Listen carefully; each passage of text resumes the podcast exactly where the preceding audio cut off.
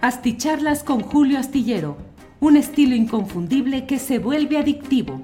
Un análisis inteligente y profundo para entender los entretelones de la política mexicana.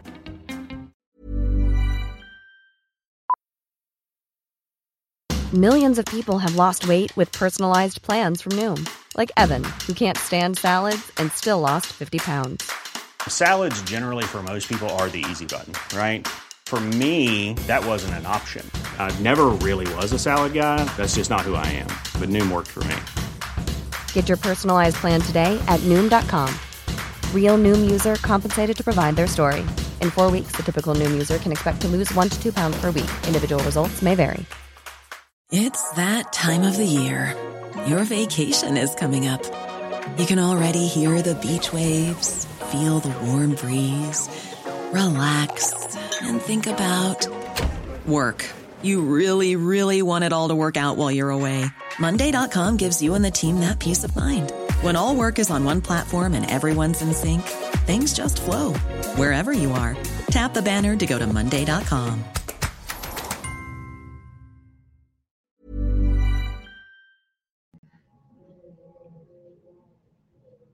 Hola, ¿qué tal? ¿Cómo están? Yo acá medio dormido. Buenas noches. Muchas gracias por acompañarnos en la eh, videocharla astillada de este jueves 28 de diciembre, Día de los Inocentes. Cada vez parece que se celebra menos esta tradición que daba lugar a algunas bromas pesadas, que en los periódicos eh, mantenía ahí secciones donde se daban noticias que yo creo que hoy son más asombrosas las verdaderas que las que se inventaban para celebrar y hacer bromas con el tema del Día de los Santos Inocentes, aunque los gobiernos nos siguen haciendo muchas trastadas con esto, ya, ya les platicaremos. Muchas gracias a la audiencia que muy pronto estuvo por aquí. Dolores Torres, el primer comentario, eh, mucho antes de empezar, desde Dallas, Texas, Gabriela López también. Eh, Dolores Torres me hace una broma, me dice que se cuide Julio, tu trabajo es excelente, le agradezco de corazón, pero de verdad que no me la creo. El, maestro Julio Hernández, que además es el que ha iniciado espacios que todos hemos seguido de alguna manera, hemos seguido su ejemplo, hemos seguido no solo su ejemplo, sino él nos ha animado muchísimo a intentar esto. Luego los que somos periodistas de prensa escrita, no nos animábamos mucho al tema de aparecer ante la cámara. Ha sido cuestión de entrenamiento, de superar muchos, muchas reticencias, mucha falta de, confianza. Una cosa es la palabra que se va hilvanando cuando se escribe, que se puede corregir, etcétera, y otra estar aquí, eh, pues hablando, tirándose un rollo y de repente diciendo barbaridades. Me dice Julián Falcón, maestro Ronaldo Cuellar acaba de renunciar Samarripa, jaja, inocente palomita que te dejaste engañar. No, bueno, pues sí, eso yo creo que ni en el 2028 lo veremos, quizás. Gracias a Rodolfo Solís también, que nos manda saludar desde Morelos, desde Temisco, Morelos. Bueno, aquí iremos viendo algunos de sus, de sus eh, muy amables mensajes. Muchísimas gracias por las porras, por bienvenidas las críticas también, ¿eh? no, no, no se olviden, de repente no hay que creérnosla y seguramente muchas de nuestras opiniones que pues pueden ser personales, podemos defender con algunos argumentos, también este, están medias voladas. Bueno, hoy vamos a platicar de una mm, labor que a mí me parece muy importante que está realizando un activista, él es leonés, aunque es, es, internacional, eh, nació en León, pero realiza su chamba en, en, Centroamérica, en los propios Estados Unidos, en otras partes de la República. Es Juan Pablo Delgado, abogado, activista en temas de la diversidad sexual, defensor de derechos humanos, pero ahora también eh, con una responsabilidad en la en la Organización de Estados Americanos, el grupo de trabajo del Protocolo de San Salvador. Le vamos a preguntar en un momento más que nos platique de qué se trata. Pero Juan Pablo ha venido hilvanando una serie de acciones jurídicas, muchas de ellas con, sede en, problemas y situaciones del estado de Guanajuato, para obligar a autoridades de todos los niveles de gobierno, alcaldes, organismos operadores de agua potable, el propio Congreso del Estado, que luego nos resulta fácil, eh, que es un poder que a veces se nos olvida cuáles son sus obligaciones, que carece realmente de una autonomía, sobre todo en los estados de la República, que es muy controlado por los gobernadores. Yo creo que a nivel federal hace tiempo que hay cierto rejuego, digamos, entre el poder legislativo federal y el poder ejecutivo. No, no, no deja de haber grupos dominantes ligados a, los partidos que gobiernan desde el Poder Ejecutivo, pero la pluralidad ha crecido y en cambio en los estados ese es un gran rezago. Bueno, pues Juan Pablo le ganó un amparo al Congreso de Guanajuato para que destine presupuesto a temas vinculados a la población LGTB, temas de salud, temas de educación, temas de divulgación, de frenar también, eh, bueno, pues eh, la homofobia, los ataques, etcétera. Eh, respeto a los derechos humanos en síntesis. Y ya sin más preámbulo, quiero presentarles a Juan Pablo Delgado, que ya está por acá en el estudio platicar con él. A menudo es habitual en mis, en mis espacios en Guanajuato, pero hoy me da mucho gusto recibirlo aquí donde pues estamos en el Gran Foro. Usted es como la Plaza México, Juan Pablo. Buenas noches, bienvenido. Muchas gracias, Roldo, y saludo a, quienes nos escuchan. Espero que, que la presentación no haya sido con motivo del Día de los Inocentes y no sea broma yo soy bastante laico en ese sentido, entonces los santos no me caen muy bien, salvo los de Nueva Orleans, de ahí en más creo que se me olvida que es 28 de diciembre, Juan Pablo, y nunca me gustó esa tradición en los periódicos de inventarte la nota y al revés y andar haciendo ese tipo de bromas, que todavía veo a mis colegas en eso. Así que nada que ver. Pero eh, entremos un poco en materia, platícanos un poco de ti, o sea, de esta organización que fundaste antes de cualquier otra cosa que hizo que nos conociéramos, participar en, en temas de activismo, darte a conocer, pues en el escenario público de Guanajuato y que ahora ha derivado en muchas otras eh, trabajos, responsabilidades, logros. Pues mira, yo, yo me empecé a formar en derechos humanos en la universidad, yo estudié en la Ibero en León, eh, empecé por ahí del, habrá sido como 2010 más o menos. Después de cinco años de formarme en la materia, creamos una organización con sede en Guanajuato que se llama Amicus. Eh, es una organización conocida dentro de la, digamos, del activismo de la diversidad sexual y de género eh, a nivel nacional, eh, que ha conseguido pues, muchos cambios trascendentales eh, de conquista de derechos en todo el país. y ese, digamos, fue este primer aproximamiento que tuve a, la vida de, los derechos humanos. después me formé en Estados Unidos en materia política pública, lo cual me llevó a trabajar por un rato en la Organización de Estados Americanos y actualmente eh, además de litigar todos estos asuntos que tienen que ver con derechos sociales, que es un poco la mezcla de mi licenciatura y mi maestría, ¿no? Buscar cómo que la política pública hacerla efectiva por medio de litigio, eh, con cierta técnica también basada en política pública, eh, pues también me llevó a, a, ocupar este espacio que mencionas de la OEA.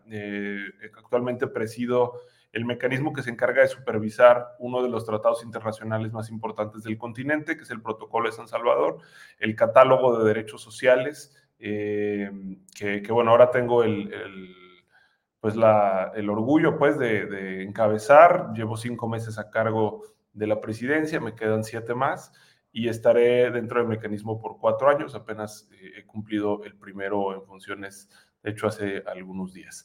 Eh, entonces, pues más o menos es el contexto en, el que se desarrolla mi, formación en materia de derechos humanos y, de ahí, pues, el, tomar ciertas experiencias para ahora desde lo local eh, conquistar algunos derechos vía litigio.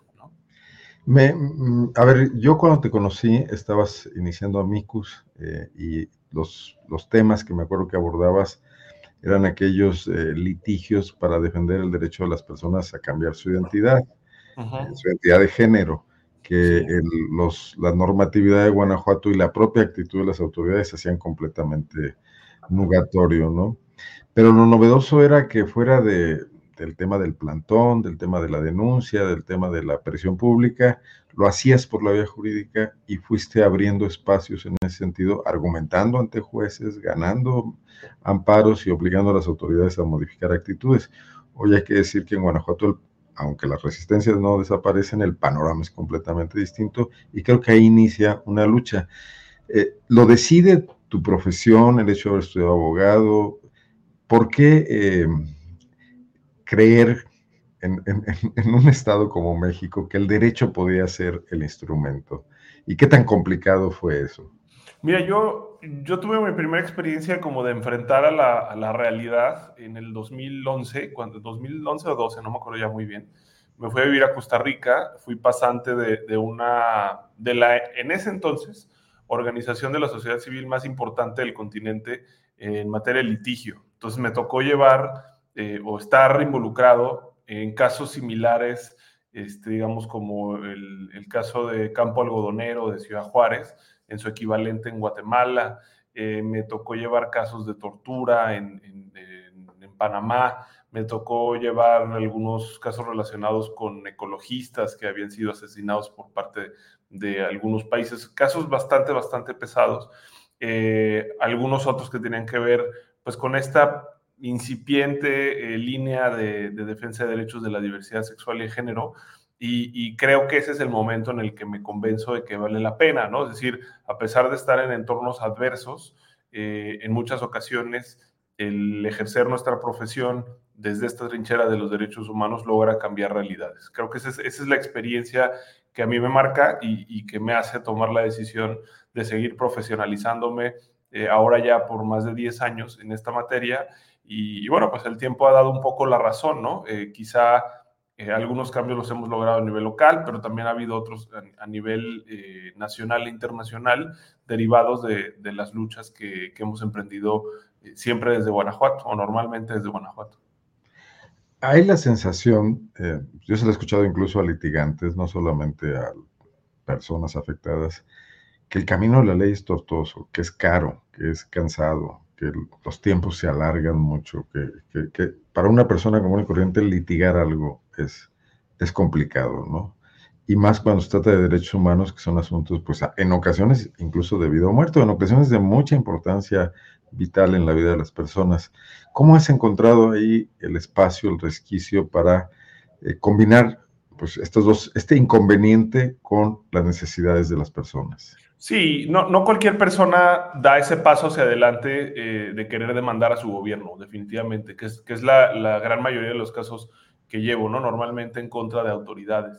Eh, de hecho, se trata de una minoría de la población que tiene, pues, esa agencia, diría yo, esa quizá ese atrevimiento, porque claramente enfrentarse al sistema eh, judicial del país no es una situación cómoda, pero además hay siempre la percepción de que no va a pasar nada. Y, un poco eh, la experiencia nos dice eso, ¿no? Los casos exitosos eh, en muchas ocasiones son excepción a la regla. Entonces, por supuesto que cuando una persona se le plantea la alternativa de demandar a su gobierno, demandar al Congreso, de demandar a cualquier autoridad, eh, lo primero que se le viene a la mente es que no lo quiere hacer. Entonces, en muchas ocasiones se trata incluso de encontrar a las personas que, que sí lo quieren hacer y, darles un acompañamiento muy cercano, darles un acompañamiento que les haga al menos sentir cierta seguridad de que no va a haber soledad en el, trayecto eh, que, los litigios se van a llevar. Y, bueno, es, también digamos, algo a lo que no nos preparan a las personas que somos abogadas en la universidad, ¿no? Nadie nos enseña cómo hacer acompañamiento de una víctima eh, de, violaciones de derechos humanos. Esto te, lo va dando un poco la experiencia y compartir quizá con colegas de otras, de otras eh, disciplinas para tener esta sensibilidad de cómo poder llevar estos casos. Eh, por ejemplo, nuestra organización, que, que normalmente convivimos con personas de la diversidad sexual y de género que han sido eh, violentadas en sus derechos humanos, pues se vuelve todo un trabajo incluso de, complicidad, de comunidad, ¿no? De, de, hacerles sentir seguras en un lugar en donde solo trabajamos personas de la diversidad sexual y género. Pero de nuevo, esto no nos lo enseñan en la universidad, ni nos lo enseñan en clínicas de litigio, ¿no? Lo, lo va adquiriendo uno con la experiencia eh, y pues un poco pidiendo consejos, ¿no? En mi caso, incluso eh, conviviendo con personas que son psicólogas o que tienen, eh, digamos, profesiones de este tipo que, que tienen que ver con, con, con la generación de, de empatía, de, de poder entender eh, lo que vive la otra persona.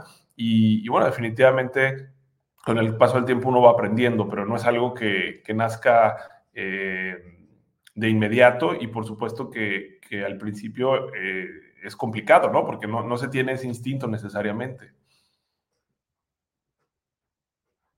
Sin ser abogado y si cometo errores, corrígeme, de que el tema del amparo es un tema también de imaginación he, visto a muchos abogados que dicen sí se puede, hay que encontrar el mecanismo, eh, son derechos humanos, hay que, eh, no sé, ser creativo en el planteamiento del, asunto y, tú te inclinas mucho por esto. Eh, no es complicado imaginar algo, imaginar una causa, eh, ver que además te apoya la jurisprudencia o te pueden apoyar tratados internacionales y luego toparte con jueces muy cerrados, muy cuadrados, que no entienden eso, tener que ir a la siguiente instancia, etcétera. ¿Cómo es ese camino? Y me imagino que también para ti es emocionante, como puede ser para nosotros el tema de investigaciones periodísticas, etcétera, ¿no? Sí, por un lado está por supuesto el impulso de la creatividad profesional. O sea, definitivamente el juicio de amparo permite de pronto imaginar ciertos escenarios eh, en los que desde la perspectiva de quien litiga necesariamente se tiene que dar la razón porque hay un derecho detrás. Sin embargo, en ocasiones no hay antecedentes, ¿no? Eh, te puedo citar, por ejemplo, el, caso de, de la modificación del presupuesto en materia de movilidad aquí en León, que, se ganó este año, pues no había un antecedente al respecto, ¿no? Se, se, gana ese, ese, juicio con una sentencia eh, que, que, ordena al municipio modificar. Platícanos un poco de ese caso también para ilustrar a la audiencia un poco cómo, cómo se dan esos litigios, este tema del, de la movilidad, por ejemplo. Mira, en, en las ciudades metropolitanas o en las áreas metropolitanas de nuestro país, las grandes áreas metropolitanas, hay un historial de inversión pública en materia de movilidad, más o menos de tres cuartas partes, a obras que están destinadas exclusivamente o casi exclusivamente al automóvil, dejando de lado al transporte público, la movilidad ciclista, la movilidad peatonal, siendo que la mayoría de la población se mueve eh, en estos otros medios de, o en estos otros modos de movilidad. Particularmente en León esto es cierto eh, porque la gran mayoría de las personas se mueven en transporte público. Entonces, al, analizar esta realidad y ser conscientes que hay una nueva ley desde el año pasado de movilidad y seguridad vial que ordena respetar la jerarquía de la movilidad. La jerarquía de la movilidad es básicamente poner a las personas que caminan, las peatonas, hasta arriba y hasta abajo el coche privado y los demás modos en medio.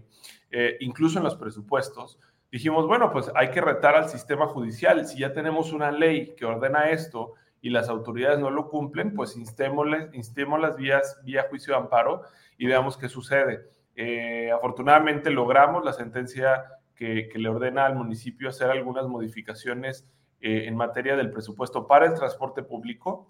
Eh, la primera, repito, en su tipo en el país, que después incluso nos, nos han pedido activistas eh, y personas abogadas de otros estados en la República. Actualmente este proceso está, bueno, este juicio está en revisión en una segunda instancia porque por supuesto que no le pareció al municipio que se le modifiquen los presupuestos. No, no hay tantos antecedentes en los que vía juicio de amparo se modifique un presupuesto de egresos, ya sea un municipio, de un estado. es algo que les incomoda bastante, ¿no? Meterte con el dinero es meterte con el con las posibilidades que tiene un gobierno de hacer o no hacer. Pese a que eh, son gobiernos que se dicen participativos, que simulan escuchar a la población de determinadas obras, pero cuando realmente hay un reclamo que además recibe el respaldo de, en este caso, de, un juez que aprueba este amparo, eh, ahí sí se ponen de uñas, ¿no? Sí, bueno, es que ahorita creo que está de moda, ¿no? Es algo, es algo muy, muy en boga decir que los gobiernos son participativos y que hay presupuestos participativos y entonces ponen a la gente a votar por tal o cual obra. Lo hemos visto en el norte del país, en San Pedro Garza García, lo hemos visto en la Ciudad de México, en las alcaldías, lo vemos aquí en León, desde hace muchos años sucede en Jalisco, pero de ahí a que verdaderamente haya participación de la ciudadanía en la confección de los presupuestos, pues eso hay que ponerlo en tela de juicio. Entonces, eh, bueno, este, este es un ejemplo de, un litigio exitoso que parte de la, necesariamente de la imaginación, ¿no? Y, en el que estuvieron involucradas no solamente personas abogadas, sino también personas activistas eh, por la movilidad del medio ambiente en León, que son urbanistas, que son arquitectas, ¿no? Es decir, es parte también del diálogo, eh, pues, con otras disciplinas para poder comprender de manera profunda la problemática y para poder, digamos, ofrecer ciertas soluciones al momento de, plantear la demanda. Entonces, claro, por un lado es emocionante este ejercicio de creatividad, pero por otro lado se vuelve quizá frustrante en algún punto eh, el encontrarse a jueces o juezas que, que tienen criterios pues mucho más restringidos aunque, aunque no necesariamente uno parte con la expectativa de que va a ganar el juicio en la primera instancia, ¿no? Normalmente este tipo de juicios por su complejidad uno piensa que van van a necesariamente terminar en una revisión o incluso pueden llegar a ser atraídos por la Suprema Corte a petición de parte o incluso eh, por una atracción directa o porque, o porque en la segunda instancia los tribunales colegiados solicitan que la, la, Corte resuelva, porque en plano se vuelve algo que no tienen idea cómo resolver, ¿no? Entonces, claro que es emocionante, eh, pero sí, existe este, este sentimiento, digamos, encontrado, que por el otro lado puede llegar a ser frustrante que, que haya criterios discrepantes. Nos pasó en movilidad. Un juzgado nos dice que no y el otro que sí, ¿no? Entonces es, es, es algo que uno se acostumbra, pero que a las personas que uno representa no necesariamente eh, les, les va a generar satisfacción, ¿no? Porque lo que quieren es lo más pronto posible salir del juicio eh, y además no necesariamente van a comprender cuál es la dinámica eh, de, las, pues de las demandas en general y, de un juicio de amparo. Y la frustración de, encontrarse frente a, un tribunal que no entiende necesariamente los planteamientos que se hicieron, pues si genera frustración en quien litiga, imagínate lo que va a generar en, la persona que no tiene una formación jurídica, ¿no? Entonces, de nuevo, están estos sentimientos mezclados. Le ganaste un amparo al Congreso de Guanajuato y esto creo que fue histórico. Ahí el tema fue pues, reconocer que la importancia de destinar políticas específicas a grupos sociales específicos y el tema era la comunidad de la diversidad sexual en Guanajuato. ¿Cómo surge esta idea? ¿Dónde, se origina y cómo fue este litigio? Bueno, este es otro, otro, de esos ejemplos de creatividad. ¿no? Eh, yo recuerdo bien haber tenido una conversación con, con una amiga asesora eh, que se llama Mari Carmen Rivera, asesora de, de, una diputada en el Congreso de Guanajuato, sobre el ejercicio de confección del presupuesto en general. Y a partir de ahí sale la idea de poner a prueba al Congreso con una reserva que presentaría en su momento eh, la diputada de Siria Ángel de, la bancada de Movimiento Ciudadano del Congreso de Guanajuato, pues un poco para ver qué pasaba en, la, en la discusión legislativa. Claramente sabíamos que era una reserva al presupuesto del 2022 que iba a ser desechada, pero pensábamos que quizá eso podría abrir la puerta de un juicio, porque veníamos ya desgastados de una serie de litigios relacionados con identidad de género, que ya lo mencionabas tú al principio, eh, y con la imposibilidad de que sucediera algo con iniciativas relacionadas con eh, crímenes de odio, eh, con discursos de odio, con, con bullying en contra de personas de la diversidad sexual y de género, de forma que pues retamos al Congreso esa iniciativa eh, de el matrimonio de personas del mismo sexo también. en ese momento, acuérdate que ya, ya había sucedido eh, a finales del 21 la modificación en Guanajuato, no de la legislación, sino de la reglamentación del Poder Ejecutivo que permitió el matrimonio. Pero, pues sí, veníamos de una historia de, de como de eh, fines desafortunados, ¿no? Entonces decíamos, busquemos una una alternativa que sea creativa en el, en el proceso de confección de la política pública. Y decíamos, bueno, hay, hay la posibilidad de hacer un estudio a profundidad de cómo el, el Congreso, eh, o en este ejercicio, digamos, de dos partes entre el Congreso y, el gobierno de Guanajuato, pues nunca se ha asignado presupuesto a las personas de la diversidad sexual y de género, y eso necesariamente es constitutivo de discriminación. Se plantea la demanda una vez que esta eh, reserva el presupuesto del 2022 es rechazada, y de manera sorpresiva, lo, lo, lo admito así, de manera sorpresiva, eh, muy pocos meses después, un par de meses después, eh, un juzgado con sede en León, Guanajuato, nos da la razón, pero fue el inicio de una telenovela que duró un año completo, de hecho, que continúa hasta la fecha, ¿no? Eh, derivó en negociaciones, en, negativas de querer cumplir con la sentencia. Eh, el Congreso quiso litigar. ¿Perdón? El Congreso quiso litigar. El Congreso lo quiso litigar, pero la eh, la sentencia se confirma en septiembre del, año pasado y de septiembre a diciembre, pues una serie de negociaciones, de protestas en el Congreso, ¿no? Interrumpimos una sesión con megáfonos, porque ya era una cuestión, pues, muy frustrante que, que el Congreso... O sea, derecho y activismo sí pueden combinarse también. Claro, se tienen que combinar, o sea, en el, el, litigio que, que, te platico, tanto este de movilidad de las personas de la diversidad como otros más que hemos llevado, eh, tienen estas características de lo que denominamos litigio estratégico, ¿no? Que, que, va mucho más allá de solamente llevar un caso como, digamos, una persona eh, abogada tradicional. Se, trata de jugar con herramientas de comunicación, hacer, echar mano del activismo, de la presión social, eh, con los medios de comunicación, entre otras. Y, y bueno, finalmente en diciembre del año pasado en una mesa de negociación, porque no fue necesariamente una actuación de un juez, en una mesa de negociación se logra eh, consensar la aprobación del primer presupuesto LGBT en Guanajuato. si no hubiera estado el litigio, no hubiera ocurrido eso. No, por supuesto que no. Eh, digamos, se negocia porque tenían que hacerlo, pero, pero al final no fue una orden judicial lo que determina qué era lo que iba a pasar. Terminamos sentándonos en una mesa, en un hotel, sin medios de comunicación, en la noche, terminando más allá de la, de, la medianoche, para... literalmente en lo oscurito.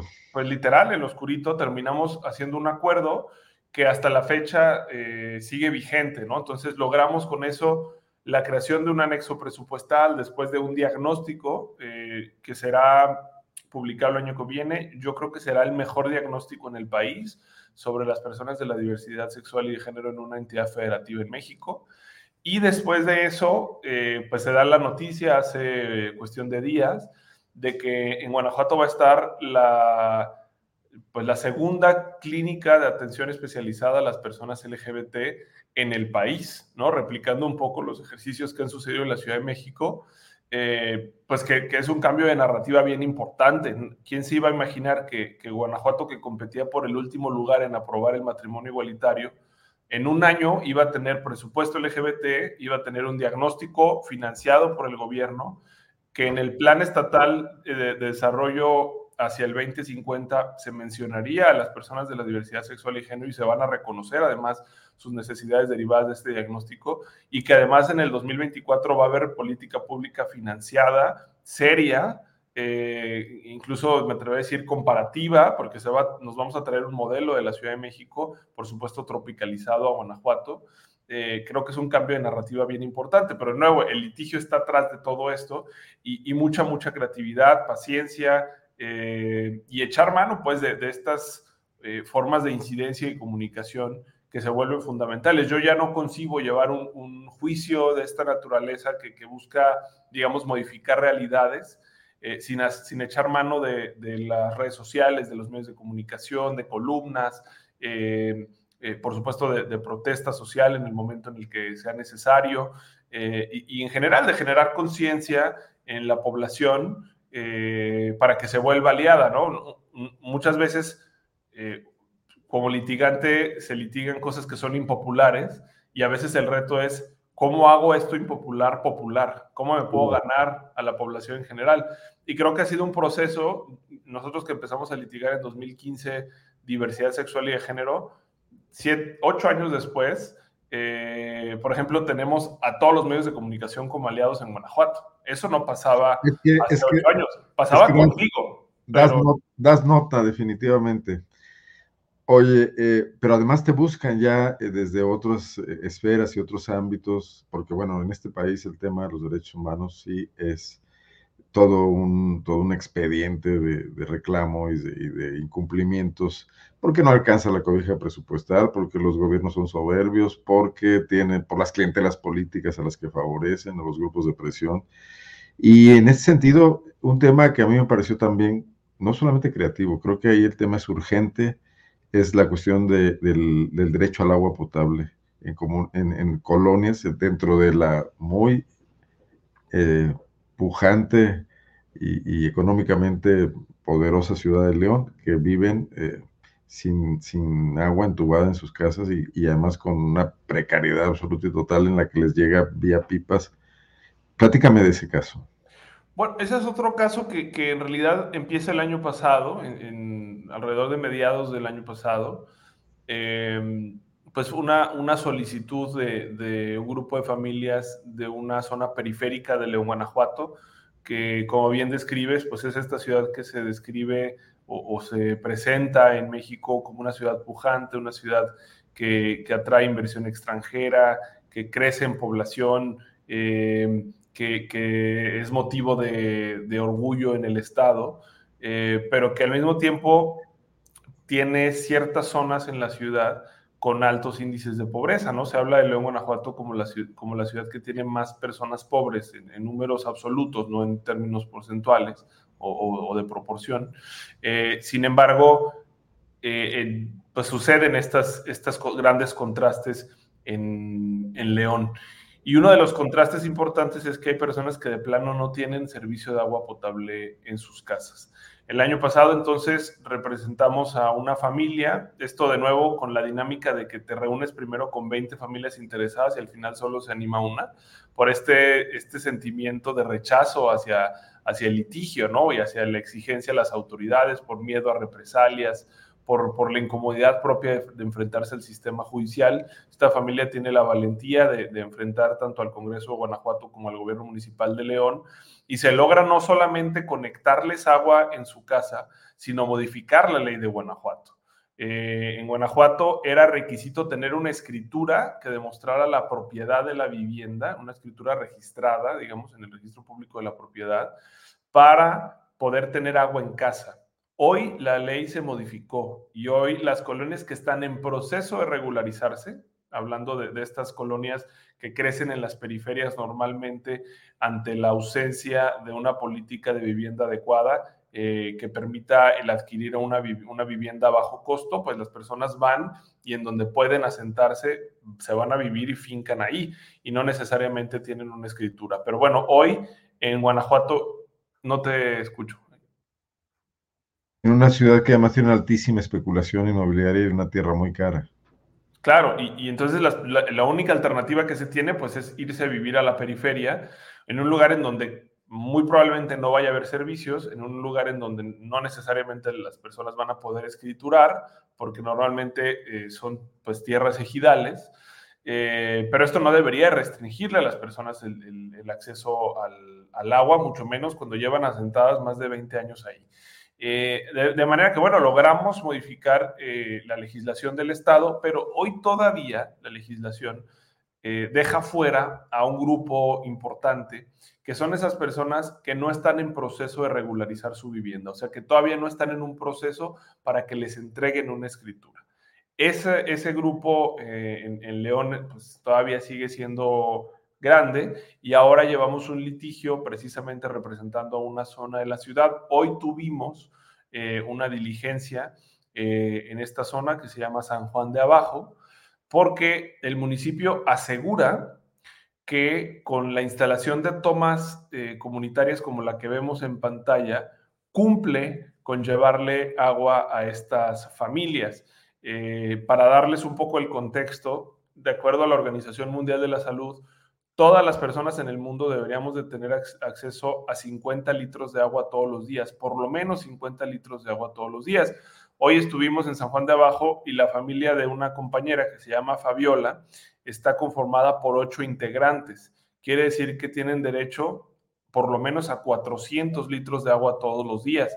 Y el municipio aspira a que vayan a una toma como esta a sacar 400 litros de agua todos los días, 21 viajes. Eso digamos, es, es absolutamente inhumano, inaceptable, y el día de hoy se practicó una diligencia para que el juzgado que está determinando eh, la viabilidad de este amparo o no, pues se dé cuenta de la realidad que enfrentan estas familias.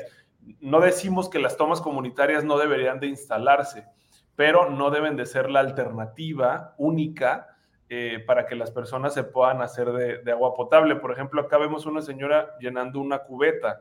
Lo que no vemos son los caminos que transitan en San Juan de Abajo, que en muchas ocasiones eh, tienen heces fecales humanas o de animales.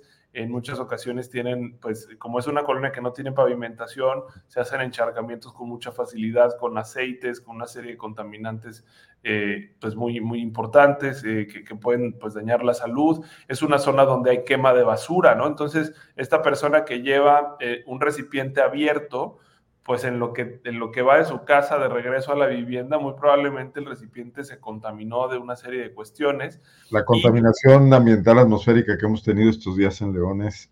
Claro, y, lo va a terminar depositando en un tambo, o si, o si bien le va en una cisterna, hay muy poquitas personas con aljibe, eh, y esta agua que ya está contaminada, al momento de almacenarse por un rato ahí, pues evidentemente puede generar ciertos, ciertos padecimientos gastrointestinales, ¿no? Entonces, esperamos que, que esta sea una nueva batalla ganada en, León, Guanajuato, por el derecho al agua y que derive en que este, grupo de población que quedó excluido de la legislación pues también tenga alternativas de abastecimiento de agua de, de, manera inmediata. Si no es la tubería ya, por lo menos sí una forma aceptable de dotarles de agua o una serie de formas de, dotarles de agua para que no se les imponga una carga tan desproporcionada como ir 21 veces al día eh, por agua, ¿no? Esto, esto implica básicamente que las personas se tendrían que dedicar a acarrear agua.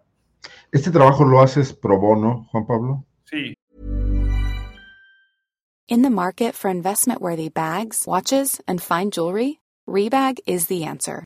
Rebag is a luxury resale platform where each piece is carefully inspected by experts to ensure quality and authenticity. Use Rebag to buy and sell finds from the world's top brands, including Louis Vuitton, Chanel, and Cartier. Head to Rebag.com and get up to 15% off your first purchase as a member with code REBAGNEW. Shop today at Rebag.com. That's R E B A G.com. And use promo code REBAGNEW for up to 15% off your first purchase as a member. Selling a little?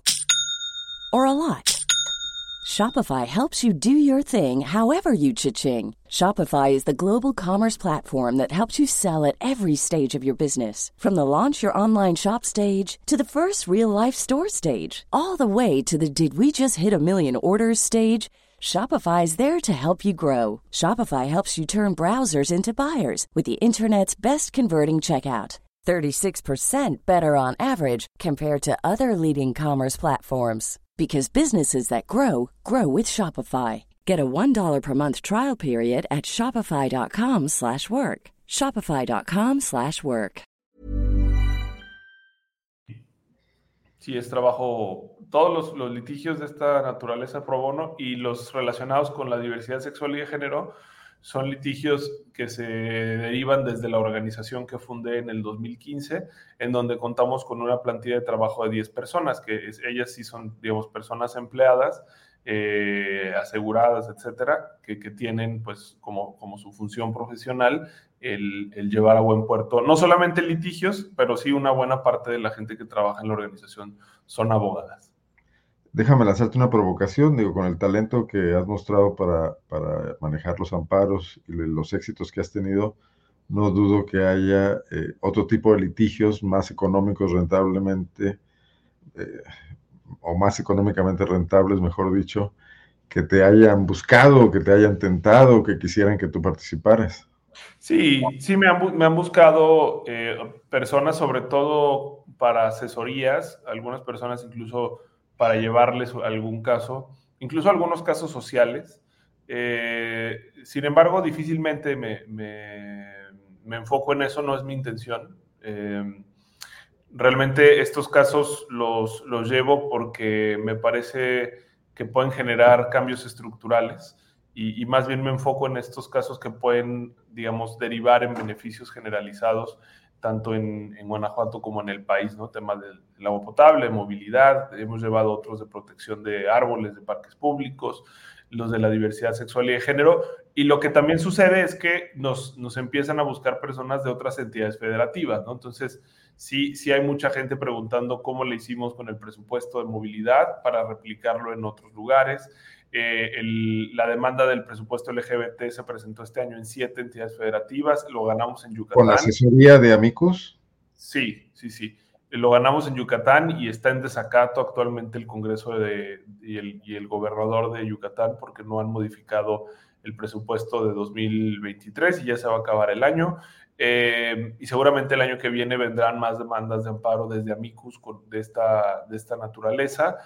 Eh, también uno relacionado aquí en León, que, fue la ampliación de, una vía rápida que derivó en el sacrificio de, más de 60 árboles, eh, pues también nos buscaron para, pues comparar experiencias. ¿Y cómo se paró en seco eso y, qué costo político le provocó a la alcaldesa de León, Alejandra Gutiérrez? se volvió muy mediático, pero de nuevo, el, el ingrediente del litigio en muchas ocasiones, yo, yo, no sé qué sea, pero quizá que le da como cierta seriedad al activismo o, a lo mejor eh, la gente lo, lo, percibe como un poco más, eh, como que va a tener quizá más consecuencias.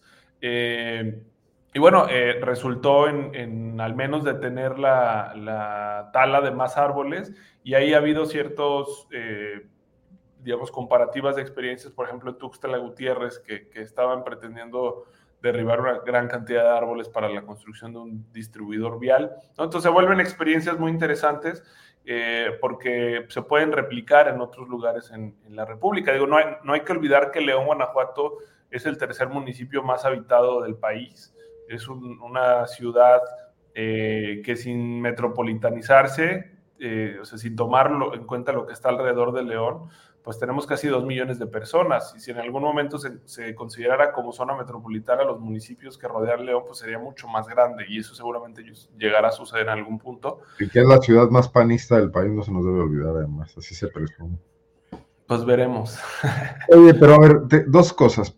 Es importante que mencionemos esta iniciativa que tú impulsaste, eh, que se llama Visible que, se logró con apoyos, eh, con becas, eh, con organizaciones que, respaldan eh, pues la, lucha por los derechos humanos de la diversidad sexual, pero que fue una iniciativa completamente de tu organización. Platícanos un poco de ella y también pues compartir cómo se puede utilizar, ¿no?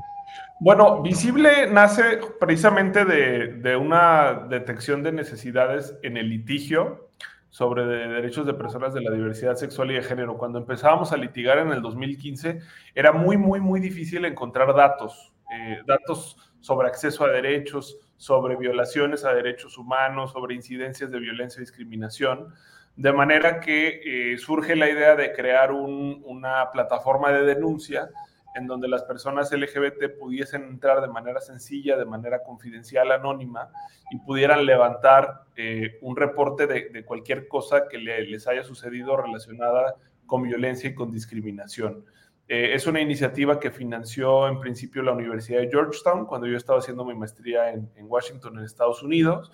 Eh, y pues que con el paso del tiempo, desde el 2018, este año cumplimos cinco años con la plataforma, pues ha sido financiada por, otros, eh, por otras fundaciones.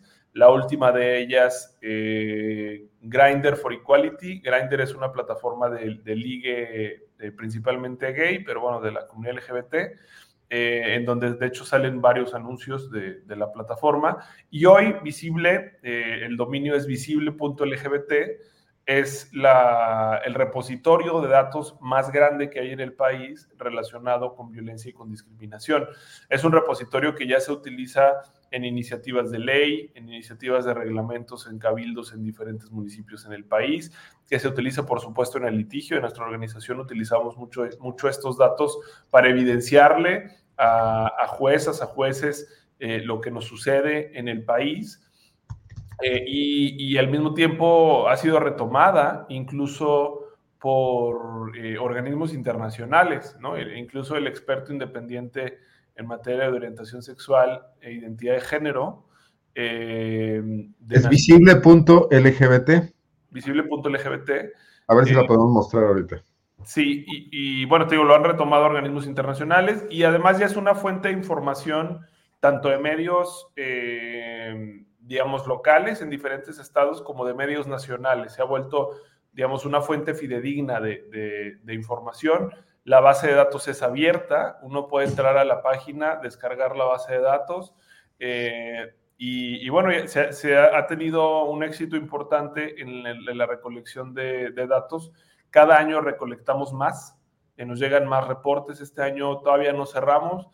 Eh, te lo digo así porque normalmente diciembre o sea, los últimos días de diciembre, del, 25 al, 31, son días en los que recibimos muchos, muchos reportes, eh, sobre todo porque hay muchas personas que viven violencia familiar durante las fiestas eh, decembrinas. Así que seguramente estaremos, estaremos cerrando este año eh, con reportes, pues quizá alrededor de los 1.000, 1.200 reportes eh, levantados durante el 2000. Comparado con las denuncias formales ante instancias judiciales, eh, ministerios públicos, ¿cómo, ¿cómo, lo encuentras? ¿Hay, su representación allá? ¿Acá va, va, creciendo que se conozca más?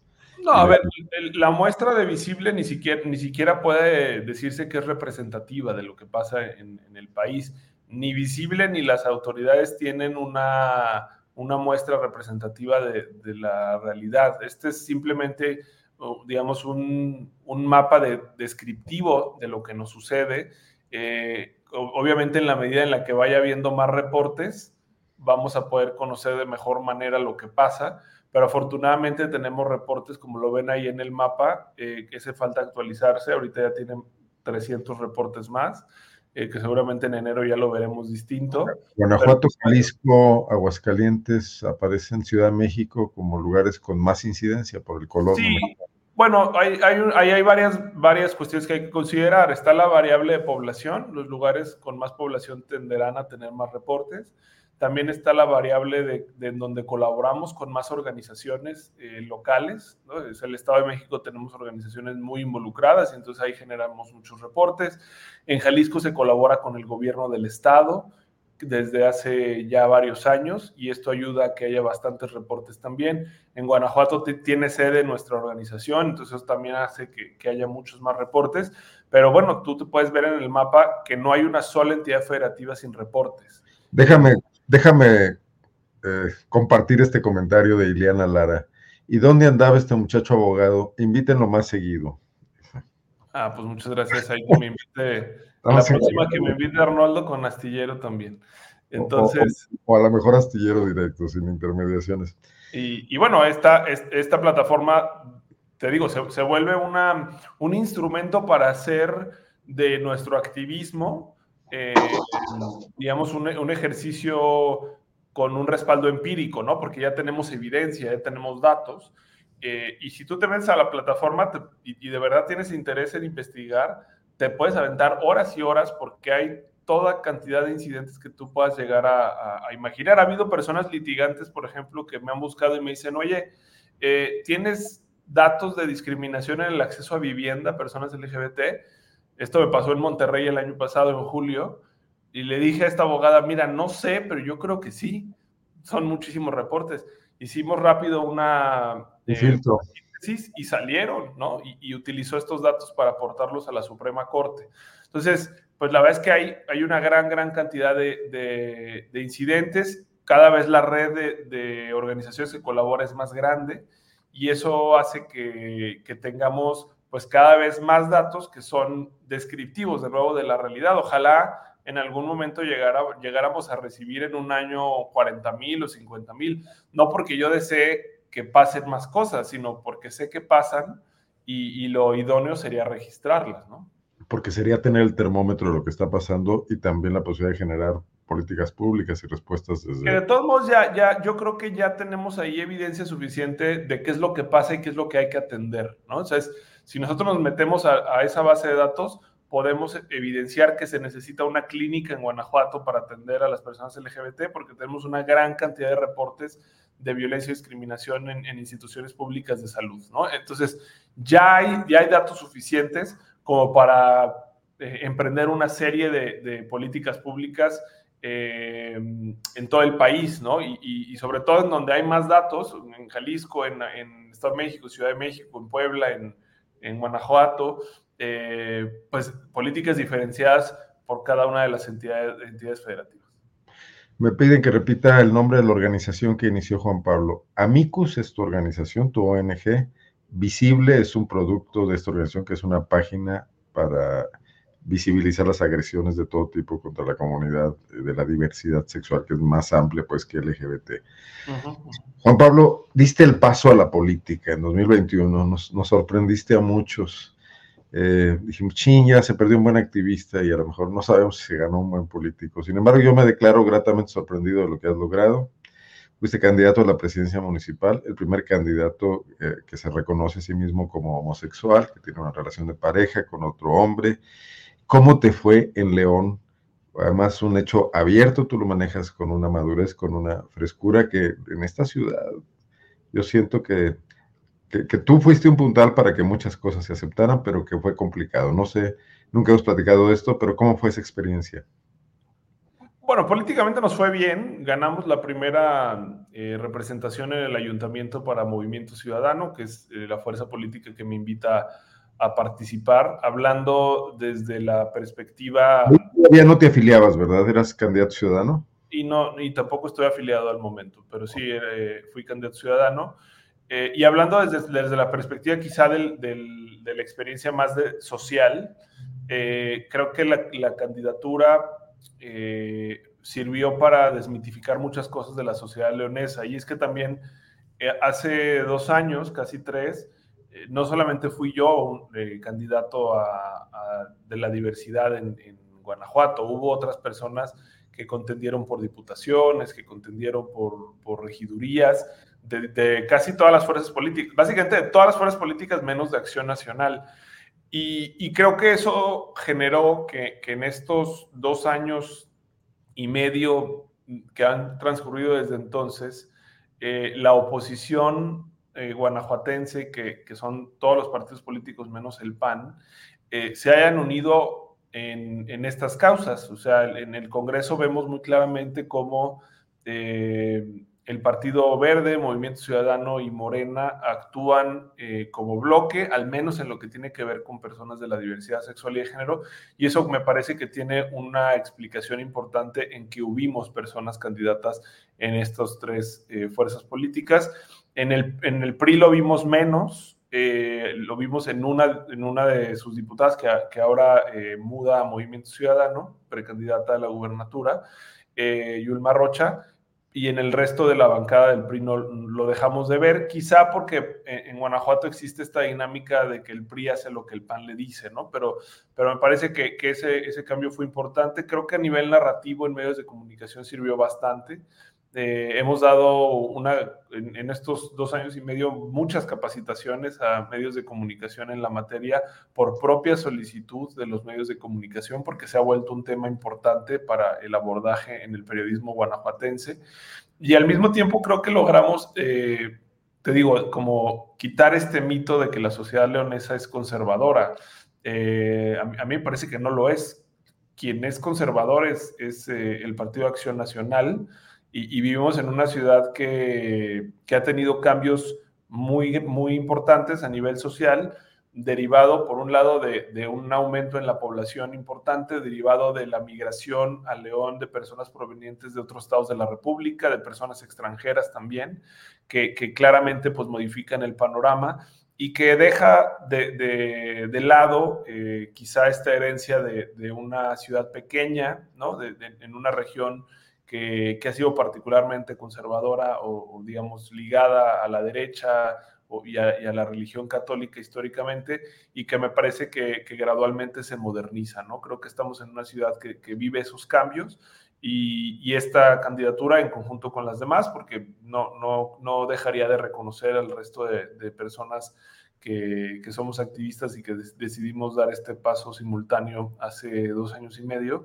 pues generan por un lado, eh, este cambio de comportamiento, pero también una reflexión generalizada en la población, ¿no? Eh, y, lo vemos además, creo que cada vez con mayor claridad, ¿no? Hoy, hoy las personas de la diversidad sexual y de género más famosas de, del país son de Guanajuato, ¿no? Empezando por Wendy Guevara eh, y, el resto de sus amigas, Karina, Vanessa, Paola, Kimberly, que, que, que ahora pues son, son estrellas, ¿no? De, de, de, la televisión, estrellas de las redes sociales. Ya hasta las... Que son leonesas, todas son leonesas, ¿no? Ya hasta el PAN dijo algún día que les podía ofrecer candidaturas.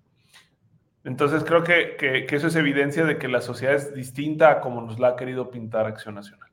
No quiero dejar pasar este comentario porque Juan Lugo, que te descalifica con un adjetivo que no voy a repetir, dice que ocupaste puestos de diputado estatal y que ahora eres ONGero bueno, no fuiste nunca diputado estatal, no lo has sido y no vives de los recursos públicos. Creo que la campaña te debe haber costado a ti, no creo que el partido te haya dado mucho dinero cuando fuiste candidato a alcalde, pero si quieres comentar esto.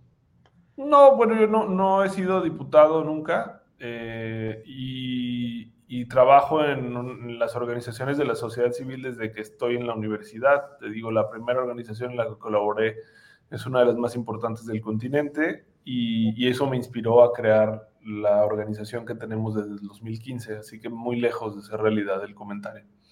La participación en política fortalece, debilita, cambia el sentido del activismo. Pues depende, de, yo creo que el caso de, de cada persona. Yo, yo he tratado de, de mantener eh, las dos líneas de trabajo porque eh, pues eso es lo, lo, que me gusta hacer. Nunca he sido una persona de medias tintas. Eh, lo que hago me gusta hacerlo con determinación la defensa de derechos humanos es algo que me apasiona. y que seguiré haciendo más allá de cualquier otra aventura profesional que emprenda.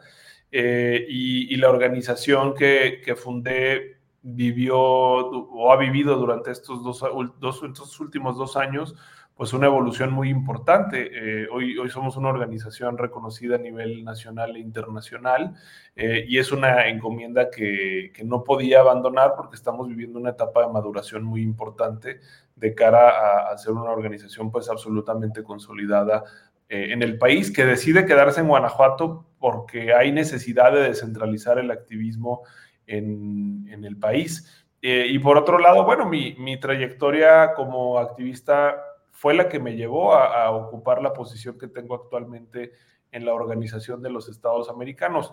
No me extraña que, que, pronto existan estos, estos comentarios de descalificación, quizá a veces es un poco falta de información. Eh, y sobre todo pues, personas que se dejan llevar por mucho de lo que se lee en medios de comunicación, eh, perdón, en, redes sociales.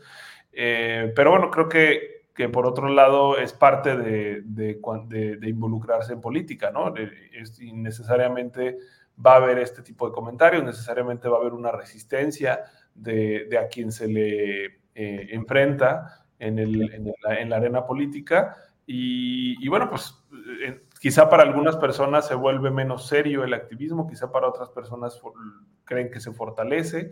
Para mí es importante eh, el, el ocupar posiciones eh, de elección popular para no solamente participar desde la resistencia social, sino directamente desde la toma de decisiones, sobre todo porque en muchas ocasiones la sociedad civil organizada, seria, estudiada, pues tiene mejores elementos para tomar decisiones que las personas que se han dedicado toda la vida a la política. Y en ese sentido, ¿qué planes para 2024 platicamos? Pues mira, actualmente soy precandidato a, a Diputación Federal eh, por, por, Movimiento Ciudadano en Guanajuato. Es una eh, labor que he llevado desde hace 40 días. El, 18 de enero se termina el periodo de pre-campaña y bueno, veremos cuál, cuál es la decisión final. Esto por ahí de marzo eh, será, será el momento en el que se tome la, decisión definitiva. por lo pronto lo, lo, llevo con calma.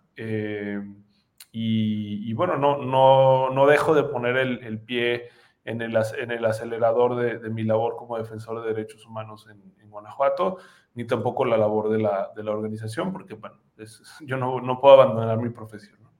Claro. Juan Pablo, muchísimas gracias por la oportunidad de platicar. No sé si se te quede algo en el tintero que quieras agregar con toda libertad. Pues no, nada más invitarles, ¿no? A, a estar muy pendientes del trabajo de, Amicus, eh, sobre todo las personas redes Sociales. ¿Perdón? Redes sociales tuyas. de sí, iba a decir, sobre todo eh, las redes de, Visible, esas eh, pues lo encuentran como, como visible.mx o visible-mx, dependiendo de la red social, TikTok, Instagram, Facebook. Twitter es la, la red que utilizamos con, con, mayor constancia, sobre todo porque recibimos estos reportes de violencia y discriminación de manera muy constante. Eh, y bueno, estar pendientes también de la labor de litigio que llevamos aquí en León, que como les decía es replicable en muchas ocasiones en todo el país, eh, que además ha sido motivo de conversaciones con activismos en todo el país. Eh, y, bueno, también en, mis redes sociales me pueden encontrar, dependiendo la, la red social, arroba jpablo-delgado o arroba delegado Juan Pablo, también TikTok, Instagram, Facebook. X Twitter ahora, ¿no? Porque sí, mucha gente dice, bueno, pues, ¿dónde estaba? Hay que seguir este muchacho, tiene futuro. Bueno, Juan Pablo, muchísimas gracias. Por gracias, Arnoldo, por la invitación. Un gusto saludarles. Nos vemos pronto por acá. Feliz año nuevo. Igualmente. Saludos a, la familia. Y a la familia Estillera también, que está aquí muy activa opinando. Gracias. Feliz año, hasta luego. Buenas noches. Yo me quedo a hacer algunos comentarios, porque en Guanajuato, perdón, perdón, perdón, tocar espacio de guanajuatización, aunque hoy estuvimos mucho en el tema con otro guanajuatense como Juan Pablo Delgado, pero hoy pasó una nota que, como dice el clásico, seguramente no la van a leer en reforma. En Guanajuato se estuvo insistiendo con una ofensiva propagandística realmente bochornosa por la cantidad de recursos que llevaba, por el tiempo que se le dedicó, por los acarreos que, que se produjeron para posicionar un programa de apoyos a mujeres. Hay que recordar que en Guanajuato la precandidata panista Livia Denise García Muñoz es la primera mujer que va a contender por la gubernatura, fue secretaria de Desarrollo Social hasta hace algunas semanas y en su periodo como secretaria se lanzó una tarjeta como la tarjeta rosa del Estado de México. Aquí se llama Mujeres Grandeza, es color rosa, va dirigida sobre todo a mujeres aparentemente sin ningún tipo de filtro, cualquier mujer podría tenerla, aunque son pocas tarjetas para el universo de mujeres que hay en Guanajuato. Se repartieron 25 mil al principio y se ha estado creciendo el número, no tengo la cantidad exacta, pero no supera las 200 mil tarjetas quizás, cuando Guanajuato con una población de 6 millones de habitantes debe tener al menos 3 millones de mujeres. Entonces hoy eh, se dio una crisis, ayer, ayer antier también, y el día de hoy lo publican algunos medios de comunicación. Tenemos aquí unas imágenes del periódico AM que dice, ¿dónde está el dinero? Resulta que llegaron las mujeres que recibieron esta tarjeta a cobrar a las farmacias que conocemos aquí en Guanajuato como las farmacias del ISEC. El ISEC es el Instituto de Seguridad Social del Estado de Guanajuato, es el Instituto de Pensiones de Guanajuato, que desde tiempo atrás eh, maneja una línea de farmacias un momento dado, cuando no había esta explosión de farmacias particulares, era, útil. Había municipios en donde la única farmacia era la del ICE, cumplió una función social, comercializó eh, medicamentos, eh, sus recursos, sus utilidades van a fortalecer el, el, Fondo de Pensiones de Guanajuato, que es un fondo muy sano, pero ahora lo utilizaron estas farmacias para que las, los fondos de las tarjetas fueron cobrados ahí. Son mil pesos depositados cada mes tienen caducidad, la gente tiene que cobrarlos hasta determinado día, si no los pierde o los puede canjear por productos, que ahí sí los productos de la canasta básica en las farmacias del ISEX son un poco más caros, entonces la gente prefiere sacar el dinero, irse a comprar las cosas a otro lado, y se quedaron sin dinero las farmacias. Las personas hicieron colas, sobre todo en León, en Guanajuato, son los reportes. Hay por ahí otras imágenes, Juan Manuel, que están muy interesantes porque el, AM en su segundo día tratando el tema dice, persiste caos en cobro de mujeres grandeza. Y por ahí hay otra nota que dice que en 10 minutos se acabó el dinero en, una, en alguna, una o dos de las farmacias, el resto de la gente se quedó sin cobrar. Si esto le estuviese pasando, le ha pasado al programa federal eh, de los apoyos a adultos mayores, a jóvenes, estudiantes, etcétera, los cajeros del bienestar tienen colas largas y rápidamente hay, gente tomando fotografías evidenciándolo. Estaría bien que a nivel nacional se diera una vuelta a Guanajuato y vieran que también en Guanajuato hay eh, estas fallas estructurales, siendo eh, un estado que presume muchísimo de su capacidad administrativa, de lo mucho que ha crecido la burocracia, incluso les quieren hacer oficinas nuevas a toda la burocracia de Guanajuato, en lo que era el Parque Guanajuato Bicentenario, pues les ocurrió esto el día de hoy, que seguramente no tiene nada contenta a la precandidata a la gobernatura porque le están echando a perder meses de trabajo, de promoción de su tarjeta rosa y de posicionamiento de su nombre por fallas en la burocracia del Instituto de Pensiones, que también habría que decirlo que no está hecho para eso y a quien se le haya ocurrido ponerlo a hacer esta, esta, este trabajo, pues ya, ya, ya cometió esta falla terrible. Bueno, eso es todo. Hasta aquí llegamos el día de hoy.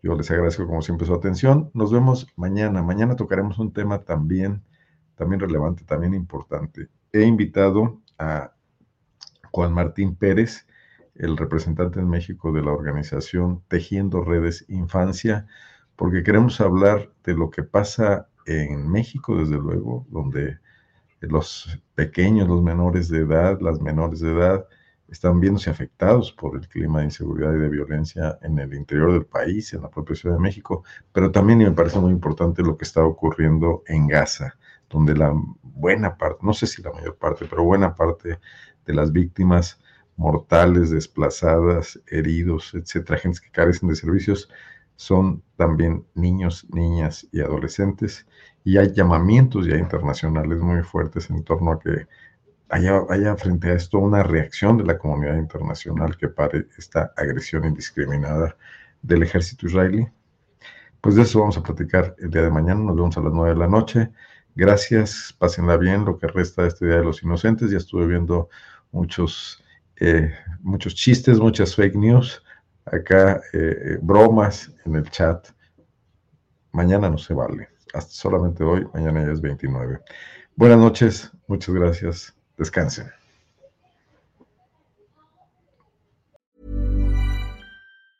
Even when we're on a budget, we still deserve nice things. Quince is a place to scoop up stunning high-end goods for 50 to 80% less than similar brands. They have buttery soft cashmere sweaters starting at $50 luxurious Italian leather bags, and so much more. Plus, Quince only works with factories that use safe, ethical, and responsible manufacturing. Get the high-end goods you'll love without the high price tag with Quince. Go to quince.com/style for free shipping and 365-day returns. Hola, buenos días, mi pana. Buenos días, bienvenido a Sherwin Williams. ¡Ey! ¿Qué onda, compadre? ¿Qué onda? Ya tengo lista la pintura que ordenaste en el ProPlus app. Con más de 6.000 representantes en nuestras tiendas listos para atenderte en tu idioma y beneficios para contratistas que encontrarás en aliadopro.com. En Sherwin Williams somos el aliado del PRO.